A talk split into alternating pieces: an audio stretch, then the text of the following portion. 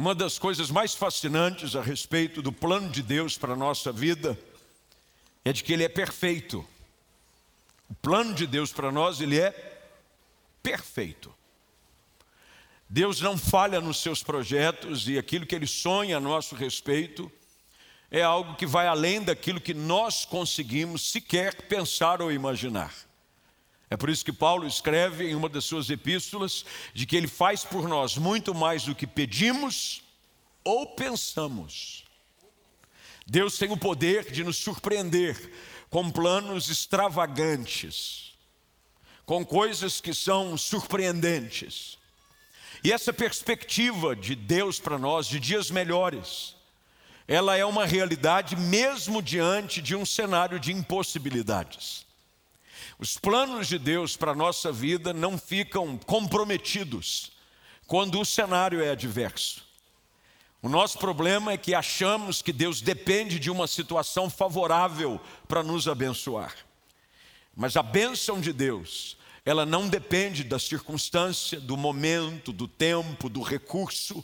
Ele é o Deus de toda bênção. Ele ordena a vida, ele ordena a bênção.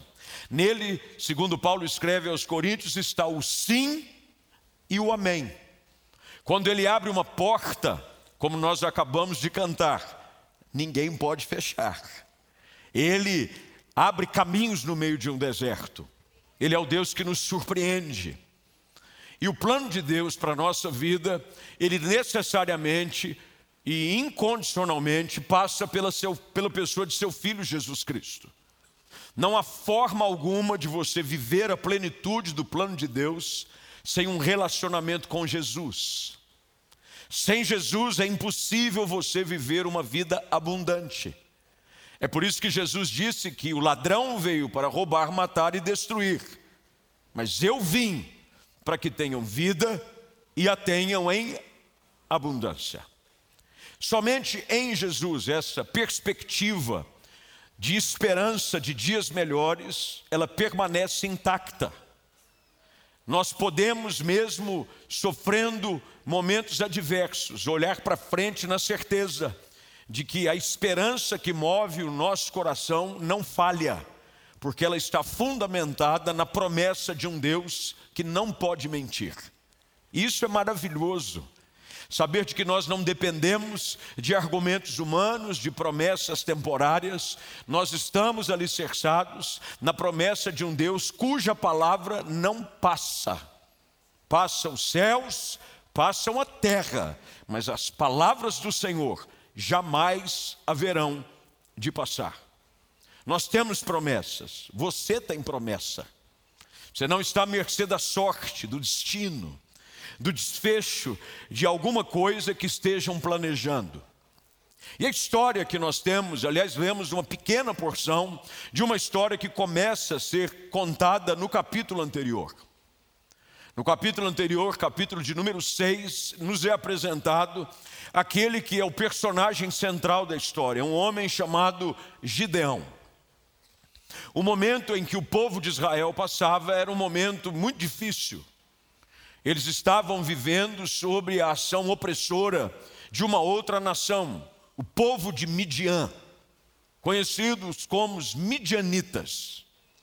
Eles vinham e saqueavam tudo aquilo que o povo produzia, aquilo que a terra dava através do esforço, do plantio, eles vinham no tempo da colheita e saqueavam tudo.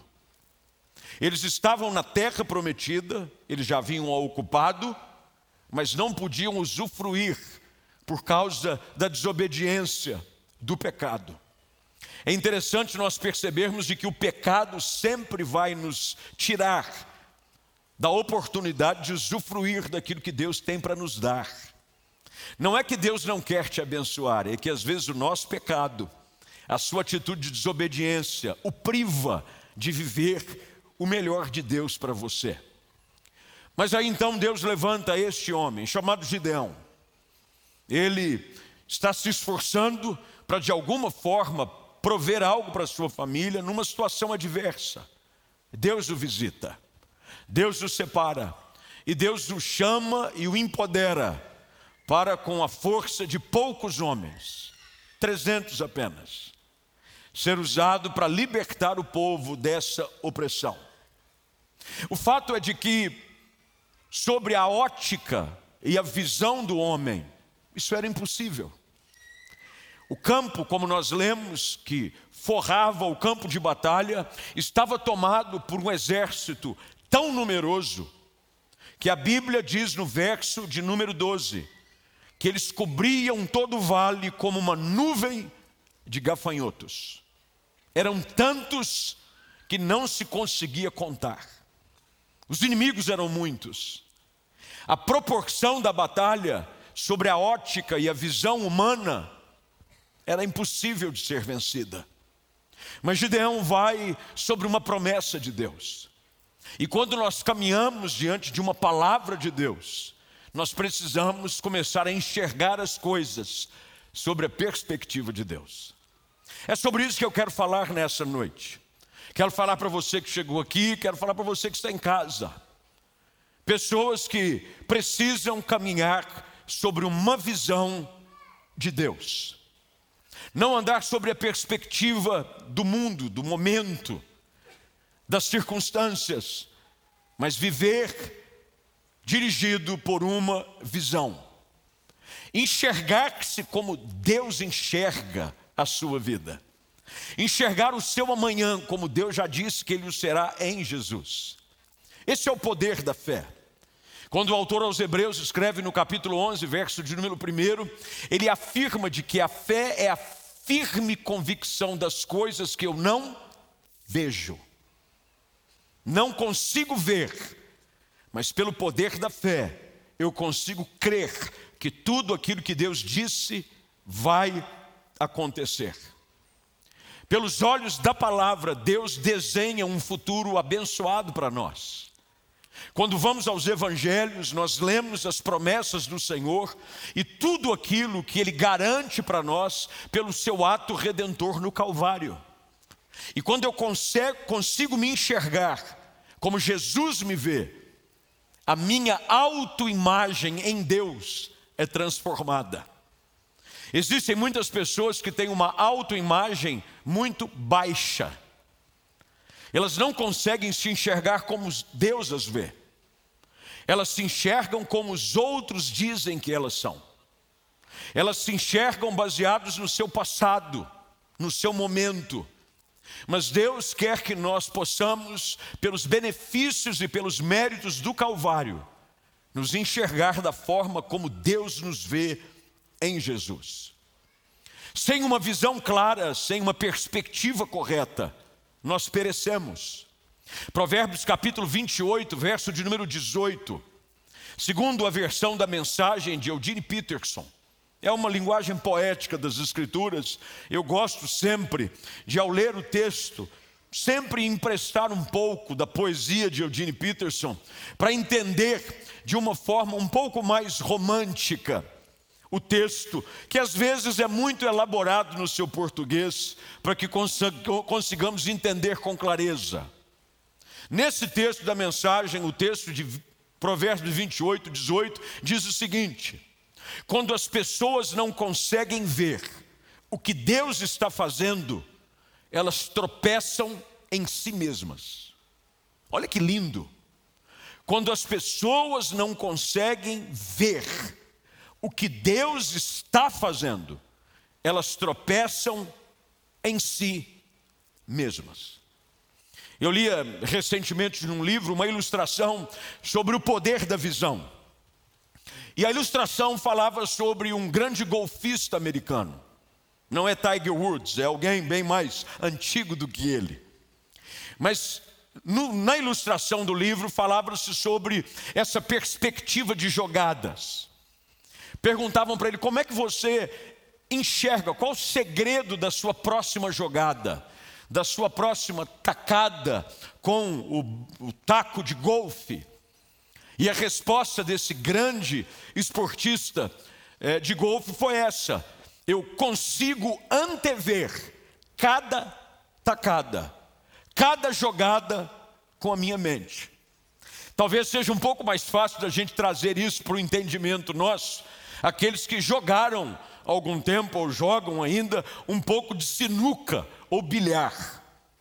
A pessoa vai para a mesa, coloca as bolas e jogam o jogo dizendo: só vale bola cantada. Aí você vai para a beira da mesa. Eu conhecia um pouco dessa arte, porque na época que eu estudava no Colégio Batista, tinha um, um, um bar que descia Barreto Leme ao lado da prefeitura. Ficava o Colégio Batista, cruzava a Avenida Anchieta, começava a subir a Barreto Leme, tinha o Colégio Ateneu. Quem é dessa época aí do Colégio Ateneu? Se você não passar, nem eu. Ateneu era a última esperança dos mortais. E aí ficava entre o Colégio Batista e o Colégio Ateneu, tinha um bar que jogava pibolim e sinuca. Eu nunca fui de tirar nota boa na escola, mas sinuca eu não perdia uma. E nós íamos, uma vez meu pai foi convidado gentilmente a estar numa reunião de pais na escola e disseram para ele: seu filho não sabe muito bem as matérias, mas a fama é que ele é um baita jogador de sinuca na região. Bem, eu estava fazendo o meu melhor. E ao jogar, nós fazíamos isso: bola oito na caçapa do meio. Você antevia a jogada. Você via onde a bola branca. Quem aqui sabe jogar sinuca? Deus abençoe os irmãos aí. Glória a Deus. Vamos fazer um campeonato de sinuca na igreja. Hã? Sinuca gospel. É ou não é? Taco ungido. Assim como a vara de Arão florescia, a sua também. Dá até jogada, olha que coisa linda. Aí você preparava, porque você tinha que antever a jogada. Você batia na bola branca, de um jeito que ela parava já preparada para a próxima jogada. Viram que eu entendo do assunto. Só me chamar que um dia os meninos quiserem aprender. A gente ensina. Os nossos olhos são persuadidos por uma imagem que nós conseguimos antever. E o que Deus quer nos ensinar através desse episódio, quando Gideão está diante de um grande desafio, Deus o leva a ouvir uma conversa.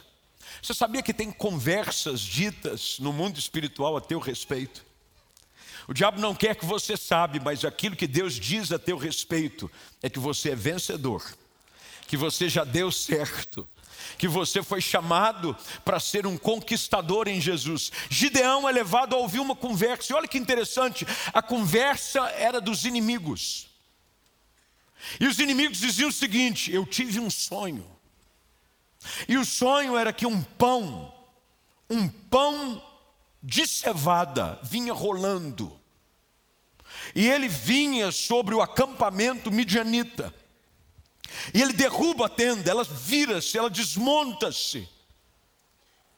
E a pessoa, o amigo diz: Eu creio que o que nós estamos conseguindo ver é que Deus já deu vitória a Gideão sobre nós.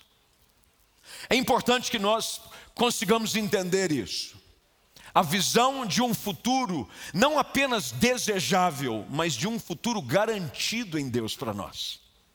É muito mais do que uma expectativa falsa, é muito mais do que você torcer por algo, é você fundamentar a sua vida numa verdade de Deus a seu respeito. Quando nós olhamos sobre essa ótica, sobre como Deus nos vê, nós conseguimos caminhar crendo de que o futuro ideal de Deus para nós está nos aguardando. Nós caminhamos em direção a uma família abençoada.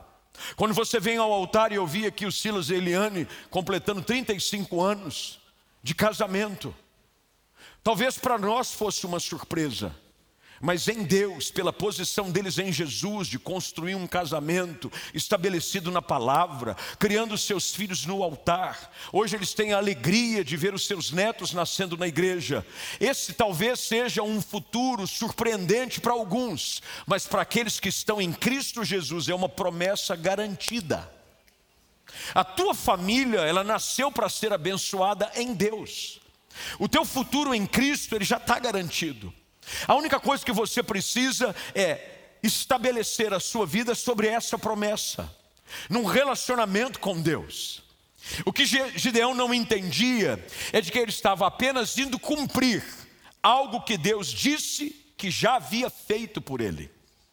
É interessante que quando Josué é convocado agora, depois da morte de Moisés, para ocupar a terra prometida, no capítulo 1 do livro que leva o seu nome, Deus visita Josué e diz a ele: Eu já te entreguei a terra prometida.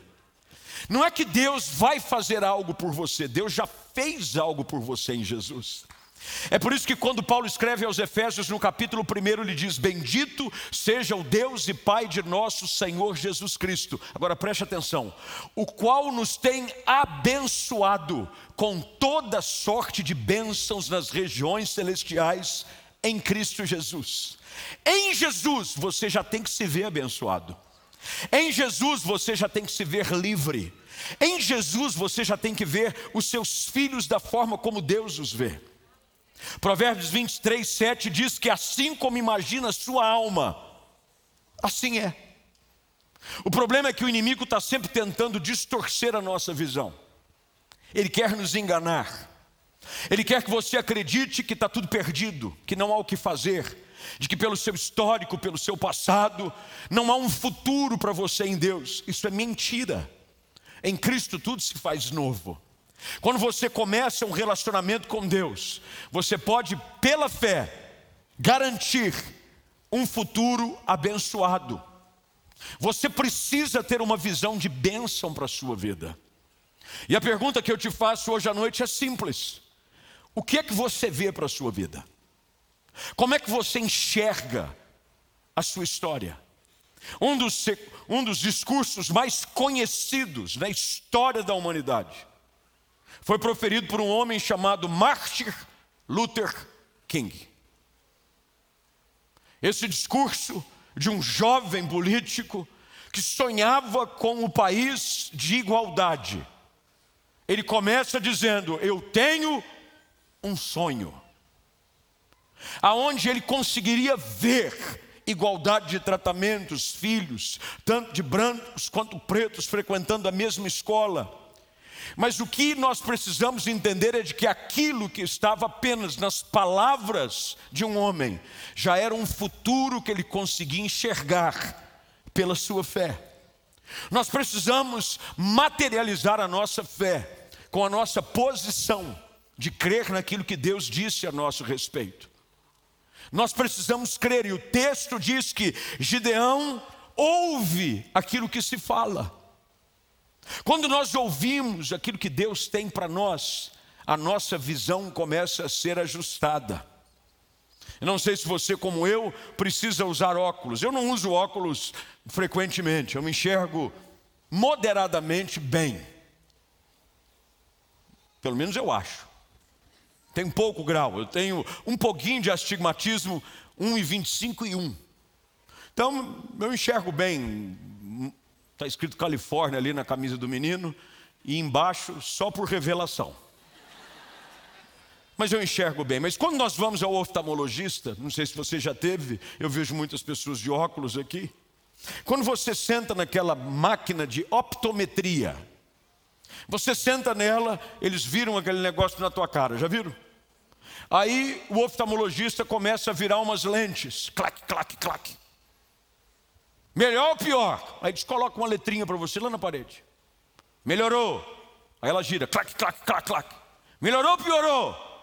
Piorou. Clac, clac, clac, clac. Melhorou. Perfeito.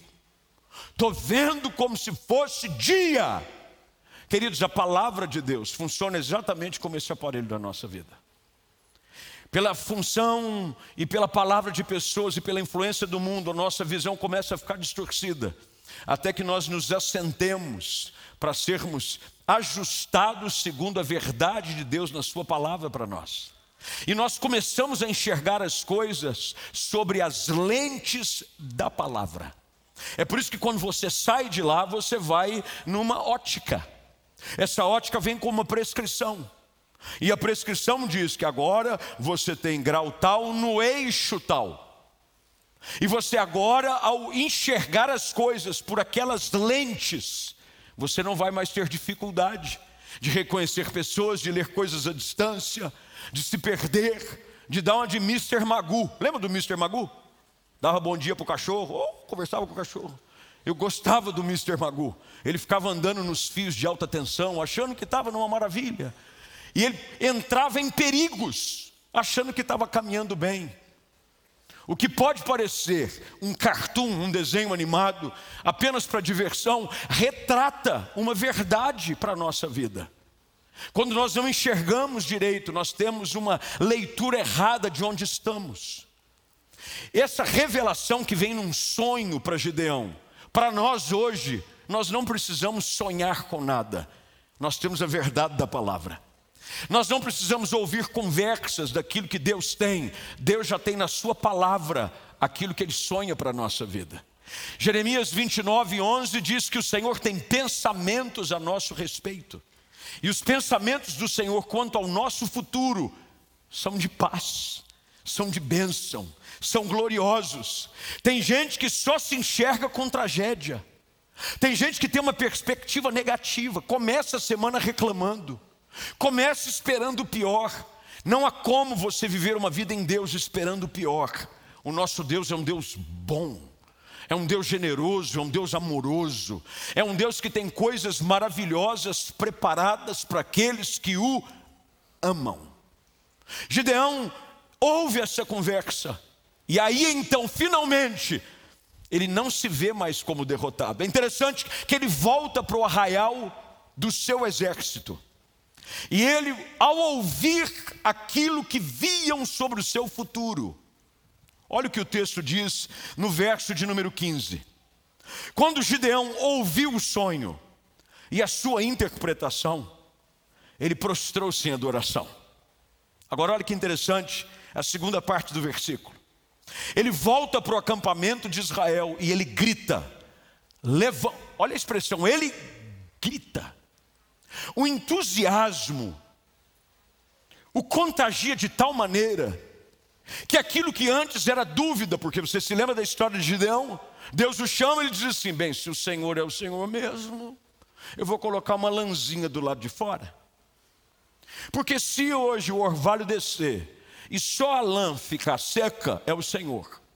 Desconfiado, ele não tinha certeza quanto ao seu amanhã, nem mesmo diante de uma palavra revelada de Deus para ele. Ele não se dá por satisfeito no outro dia, diz: não, agora inverte. A lã é que vai ficar molhada, e ao entorno vai tudo ficar seco. Mas mesmo assim, ele caminhava nessa desconfiança, ele olhava para o vale com o exército inimigo como se fosse uma nuvem de gafanhotos, até que Deus faz com que ele ouça com seus próprios ouvidos o futuro que Deus já havia determinado para ele e para todo o povo. Queridos, eu creio que Deus te trouxe aqui hoje à noite exatamente para que você entenda isso.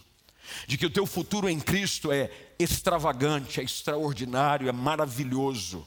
Deus tem pensamentos a seu respeito. Deus sonha com você enxergando a si próprio com uma vida abençoada. Você precisa saber o que a Bíblia diz a seu respeito, sobre o seu casamento, sobre a sua casa, sobre os seus filhos. É por isso que o salmista, no Salmo 23, verso de número 6, ele afirmava: com certeza a bondade e a misericórdia vão me seguir todos os dias da minha vida. Ele olhava para o seu futuro e dizia: Uma coisa eu tenho garantida, a bondade e a misericórdia de Deus vão me acompanhar todos os dias. E sabe o que eu tenho descoberto? É de que a sua vida ela sempre vai caminhar na direção que você enxerga ela indo. Tudo aquilo que você decide tomar conta dos teus olhos vai controlar a sua mente e o seu coração. Normalmente você caminha na direção daquilo que você enxerga. E se você enxerga uma vida frustrada, um casamento derrotado, um amanhã frustrado, provavelmente é isso que você vai viver. Mas a Bíblia diz o contrário a nosso respeito. Deuteronômio capítulo 28 diz que eu serei bendito no campo, eu serei bendito na cidade. Eu serei abençoado à minha direita, à minha esquerda, à minha frente, atrás. A Bíblia diz que Deus é por mim, Deus não é contra mim. Quando nós olhamos sobre aquilo que a palavra diz sobre o nosso futuro em Cristo Jesus, nós começamos a ficar maravilhados. O problema é que quando nós nos permitimos ser levados pelo discurso das pessoas negativas ao nosso redor. Há um episódio que nos é narrado em Números capítulo 13, quando alguns espias são enviados, doze deles, para observar a terra que Deus já havia prometido dar. Você já deve ter ouvido o episódio, mas se não ouviu, eu vou contar em detalhes breves o que aconteceu. Dez deles voltaram com a sua ótica completamente afetada pelo ambiente. Eles se enxergavam como gafanhotos. Eles enxergavam o inimigo como gigantes. Mas dois deles, Josué e Caleb, disseram: Não, não, Deus nos entregou. Nós vamos comer eles igual como pão. A terra é nossa, a terra é boa, a terra é abençoada, ela mana leite, ela mana. Olha os frutos da terra, olha os cachos que nós trouxemos. O problema é que a perspectiva dos negativos tomou conta da grande congregação do povo de Deus. E nenhum deles entrou na terra prometida, porque não enxergavam aquilo que Deus já havia prometido lhes dar. Lembra-se do episódio quando Abraão e seu sobrinho Ló eles entram numa dissensão por causa dos pastores do rebanho. Começaram a haver discussão: essa ovelha aqui é minha, não aquela é sua, não, essa aqui é de Abraão, não, essa ovelha aqui é de Ló. E Abraão disse: Olha, não está dando certo. Escolhe o lugar para onde você quer ir, eu vou para o outro lado. E então Deus chama Abraão e diz: Levanta os teus olhos e enxerga, se é que podes. Todo este lugar que você consegue enxergar com os teus olhos, eu vou te dar. Há um princípio aqui que Deus quer nos ensinar pela Sua palavra. Tudo aquilo que você consegue enxergar pela fé, Deus vai realizar na sua vida. Você precisa enxergar uma manhã de bênçãos. Quando nós olhamos para essa igreja e nós vemos aqui pessoas descendo as águas do batismo, meu irmão, você sabe o que eu vejo? Eu vejo muito mais acontecer. Nós estamos aqui sonhando com ampliação de templo, nós estamos aqui sonhando em ter mais capacidade. Por quê? Porque eu creio que o amanhã que Deus tem para nós é um amanhã maravilhoso, é um amanhã de crescimento, é um amanhã de influência. Eu creio que Deus cada dia mais vai levantar essa igreja, a sua liderança, a mensagem que nos foi confiada para influenciar milhares e milhares de pessoas. Eu tenho andado por aí, onde quer que eu vá, as pessoas digam: Você é o pastor daquela igreja lá? Que igreja maravilhosa, que coisa linda. O rapaz que canta, o Diego, ele pula para cima e para baixo. Ele gosta de dizer sim, sim. Toda hora ele fala sim. Eu falei, ainda, mais que, ainda bem que ele diz sim, não, não. Imagina ele está cantando, não. Ele diz sim. E eu disse, sabe, e quando eu encontro essas pessoas, eu disse, você não viu nada, é só o começo. Deus está nos levando a enxergar um futuro abençoado. E isso em Jesus é uma realidade para a nossa vida. O diabo quer que você fique olhando para o que passou. Deus quer que você em Jesus olhe para o seu amanhã. Em Cristo tudo se faz novo. As coisas velhas passaram. E em Jesus o teu futuro está intacto. O teu futuro é maravilhoso. Há um futuro de perdão, de bênção, de restauração, de cura, de alegria para você e sua casa. Gideão talvez estivesse influenciado pelos anos de opressão dos midianitas. Se você conhece um pouco da história, lá no capítulo 6, Gideão, quando Deus diz para ele: O Senhor é contigo, ele diz: Conosco? Onde o Senhor estava? Durante todo esse tempo em que eles vinham e saqueavam tudo aquilo que a terra produzia. Gideão estava preso numa imagem do ontem. Deus estava tentando ajudá-lo a enxergar uma manhã. Talvez você esteja preso na imagem daquilo que você viveu até aqui. Mas Deus hoje te traz nessa noite, nesse lugar, te coloca online aí, onde quer que você esteja, numa conexão para você entender. Há um amanhã melhor de Deus para a sua vida em Jesus. Em Jesus você é perdoado. O diabo vai querer dizer: o que você fez não tem perdão, o que você fez está marcado na sua vida. Isso é mentira. Há perdão para você hoje à noite, a cura para você, a salvação para você, há um novo começo para a sua história. Quando nós começamos o trabalho, esse ano faz 14 anos que demos início ao trabalho na comunidade da esperança.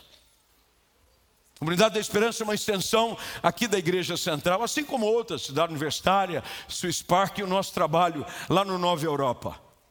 E quando nós fomos começar o trabalho, havia algo muito presente no meu coração sobre perspectiva de dias melhores. E aí surgiu um slogan que ele tomou conta de várias igrejas por aí. Quantos lugares que eu não vou pregar e eu chego e digo: quem que deu esse slogan para vocês? Eu falei, não sei, é que a gente achou tão legal. E a gente viu o pessoal usando aí e está usando também. Você sabe qual é o slogan? Um lugar de novos começos.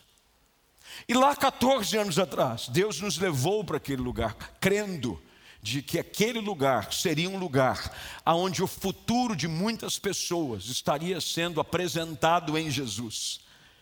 Meu irmão, isso não mudou para nós. Nós cremos que aonde Jesus está é um novo tempo para a sua vida. Talvez você tenha chegado aqui pela primeira vez, talvez você tenha vindo convidado pelo batismo de alguém, talvez você tenha conectado porque alguém mandou o link ou você aleatoriamente entrou aí no canal do YouTube, mas não é por acaso. Deus quer que você entenda de que assim como Gideão ouviu aquele sonho, hoje o Espírito Santo de Deus fala ao seu coração. Eu quero que você enxergue e ouça aquilo que eu tenho preparado para você. Um futuro maravilhoso, um futuro extraordinário. Um dos grandes físicos, talvez o maior e mais conhecido deles, Albert Einstein. Doidão lá. A foto mais conhecida de Einstein não é ele num laboratório, é ele com a língua para fora. Já viram isso ou não? Você fala de Einstein, qual é a imagem que vem à sua cabeça? Ele com aquele cabelo todo apontado e a língua para fora. Mas Einstein uma vez escreveu: a imaginação tem mais poder do que o conhecimento. Você precisa imaginar-se abençoado, porque essa é a promessa de Deus para a sua vida. Você tem que imaginar a sua família curada, transformada, o seu casamento restaurado, porque essa é a promessa de Deus. Isso é apresentado em inúmeros milagres nos evangelhos. Uma mulher que sofria com um fluxo de sangue há 12 anos, ela disse: Se eu apenas lhe tocar as vestes, eu vou ser curada. Ela enxergava a sua cura lá na frente. Você precisa enxergar que essa semana é uma semana de bênção para você. Você precisa enxergar que hoje à noite começa o início de um novo tempo de alegria para a sua casa. Você precisa enxergar, precisam cair nessa noite as escamas dos teus olhos, para você enxergar aquilo que Deus quer te mostrar. Você não depende das circunstâncias, dos fatos, das estatísticas. Você precisa ver um futuro ideal para você em Cristo. Você precisa olhar para a sua casa e ver. Eu vejo as minhas filhas formadas, abençoadas, casadas. Não precisa demorar, pode guardar um pouco. Os netos chegando, eu vejo essa igreja cada vez mais vibrante, lotada de gente. Eu quero ver a Indec vir e o povo não multar. Eu quero ver confusão. A pessoa diz assim, pastor, confusão de glória a Deus. Eu quero ver trânsito ocupado, buzinando. Quando começa a buzinar em torno da igreja, quem está com raiva dentro do carro, eu estou glorificando aqui dentro. Buzina, glória a Deus. Nós acreditamos que tudo que nós vivemos é apenas o início, o início daquilo que Deus tem para nós. Meu irmão, eu quero te desafiar hoje à noite a crer de que em Jesus há um futuro maravilhoso que começa hoje. O teu presente em Jesus é fantástico, é de perdão, é de graça, é de misericórdia, mas o teu futuro é ainda melhor. Deus tem sonhos sobre a sua vida. Eu fico vendo aqui batismo, cento e pouco. Eu quero ver um dia em que a gente vai ter que fechar o culto todo só para batizar. Três mil pessoas desceram. Aconteceu no Antigo Testamento, no Novo Testamento ou não? Atos capítulo 3. Pedro prega a mensagem. 3 mil são batizados num só dia, a nossa capacidade aqui. Já imaginou? Um dia a gente fazer assim, ó, não vai poder, nós vamos só que assistir por transmissão, porque todo mundo que está aqui é para ser batizado. Você precisa enxergar isso, você precisa crer na expansão do reino, de vidas sendo transformadas. O que é que você tem visto com relação ao seu futuro? O que é que você enxerga? A quem você anda ouvindo? Qual é a sua realidade? Ah, meu irmão, eu quero hoje à noite que você entenda de que as promessas de Deus para a sua vida são fantásticas, mas você precisa vivê-las em Jesus. Não adianta só você ter pensamento positivo. Pensamento positivo. Pensamento positivo não ajuda ninguém. O que ajuda você é crer num Deus poderoso para fazer coisas maravilhosas na sua história. E Ele quer que você enxergue-se da forma como Ele te vê.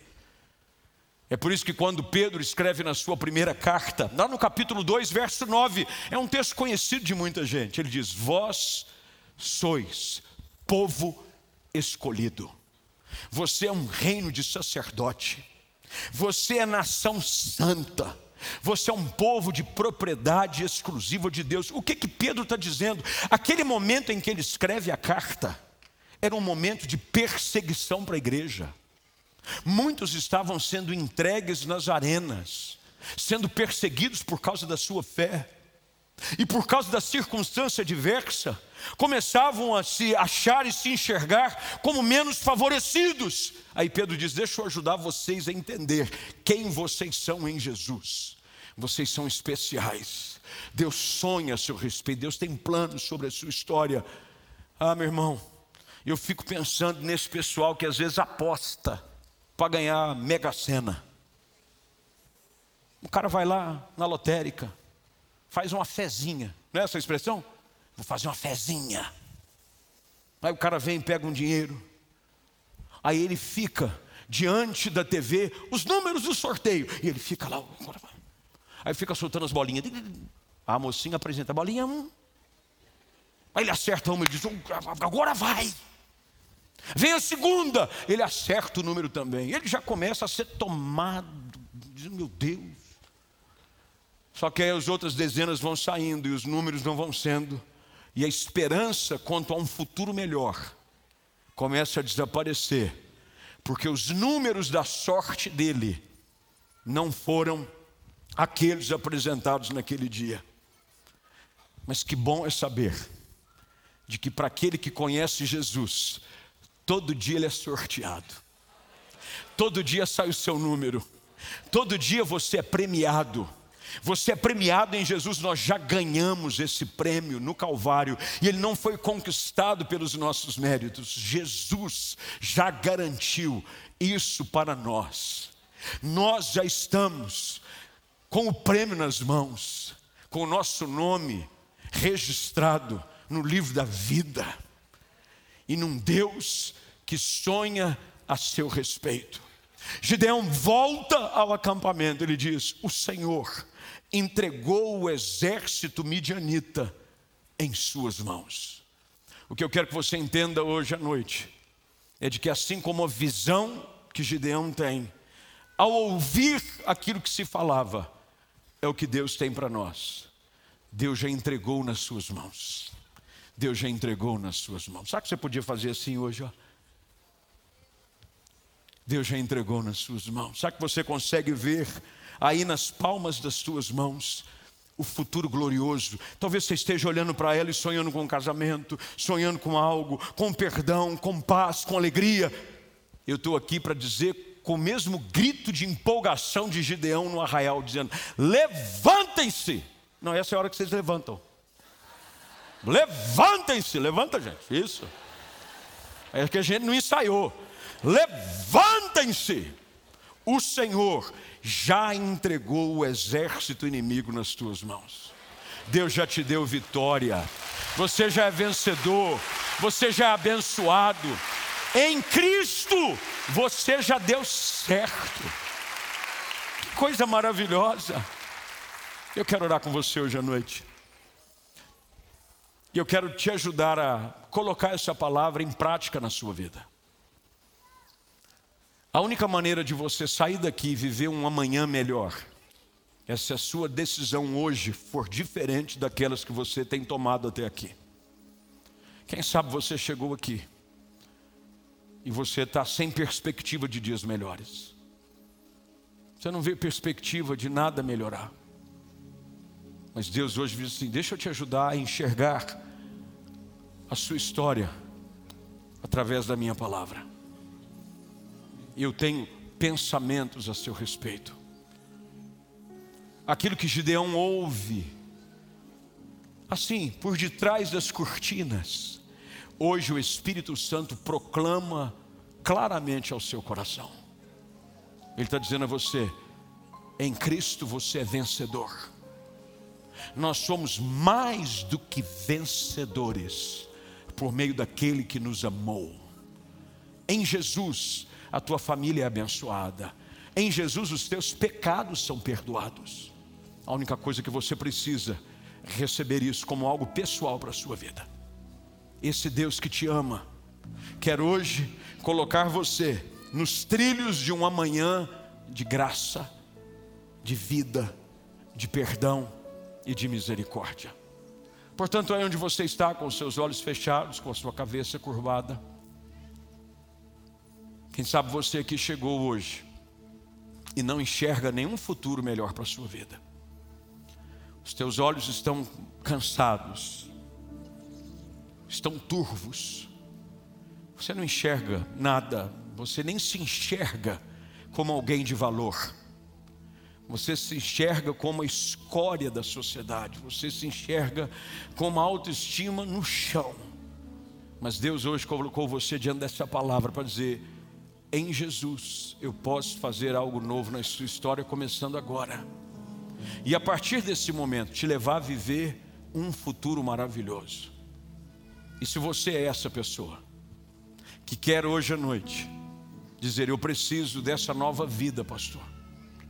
Eu ouvi essa palavra e entendo que em Jesus, em Jesus, apenas em Jesus, eu posso viver esse futuro tão desejado para a minha vida.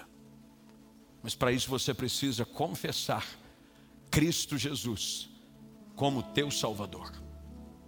E se você deseja fazer isso, onde quer que você esteja, aqui presente ou em casa, aí online, a única coisa que você precisa é aí no seu lugar, levantar uma das suas mãos, dizer, pastor, eu preciso dessa história na minha vida, eu preciso desse novo começo, eu preciso de perdão para os meus pecados, eu preciso enxergar esse futuro que Deus tem para mim. Onde você está levando sua mão? Eu vejo algumas mãos levantadas. Eu vejo gente na galeria levantando as mãos, eu não consigo ver, obviamente, quem está em casa levantando as mãos. Mas você que levantou uma das suas mãos, eu queria muito que você pedisse licença do seu lugar, viesse aqui à frente. Eu quero, assim como aquele oftalmologista, pelas lentes da palavra, ajustar o seu foco em Jesus e dizer: em Jesus você é perdoado, em Jesus tudo se faz novo, em Jesus há um novo começo para a sua vida. Então, se você ouviu essa palavra e quer viver esse futuro sem peso, sem acusação, meu irmão, o teu futuro em Cristo é o céu, o teu futuro sem Cristo é um inferno. Você precisa enxergar um futuro de céu para a sua vida, mas só Jesus pode te dar. Se você é uma dessas pessoas, peça licença do seu lugar, vem aqui para frente. A gente sabe que a mobilidade está um pouco comprometida, os corredores estão cheios, vem para cá, desce a escada, vem aqui para frente. Entrega a sua vida hoje a Cristo. Os teus melhores dias começam hoje. A Bíblia diz que quando você está em Cristo, nem sequer dos teus pecados Deus se lembra mais. Deus não olha mais para o teu ontem, Deus olha para o teu amanhã. Eu não sei porque você fica olhando para o que passou. Deus tem coisa nova para a sua vida. Eis que tudo se fez novo.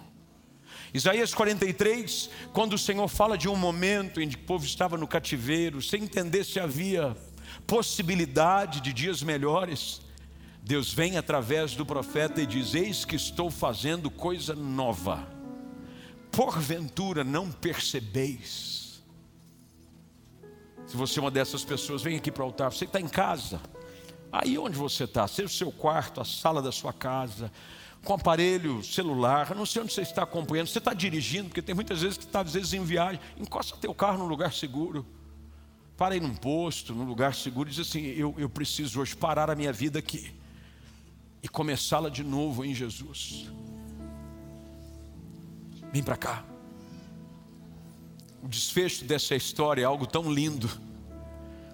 Quando você vê o que acontece no texto, de repente, a trombeta é tocada.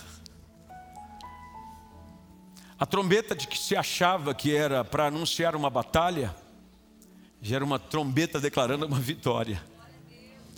Hoje há um toque ressonante de Deus sobre a sua história, dizendo que tudo se faz novo. Portanto, se você veio aqui à frente e quer entregar a sua vida a Cristo, ou você está em casa, eu queria que você repetisse uma oração comigo, o mais alto que você puder, tá bom? Aí onde você está, essa é a oração que define que agora tudo começa diferente na sua vida. Você está preparado? Então repita essa oração comigo, dizendo: Senhor Deus, eu ouvi tua palavra, e agora compreendo de que somente em Jesus eu posso viver um futuro melhor. Reconheço que sou pecador, perdoa-me. Em Jesus eu reconheço o único Salvador. E hoje, com os meus lábios, eu confesso que Jesus Cristo é o meu único e suficiente Salvador. Muda minha história, perdoa os meus pecados, faz tudo novo. A partir de hoje, eu sei que o meu amanhã é um amanhã de bênção, de milagres, de vitória, em nome de Jesus. Amém e amém. Você pode aplaudir o nome do Senhor.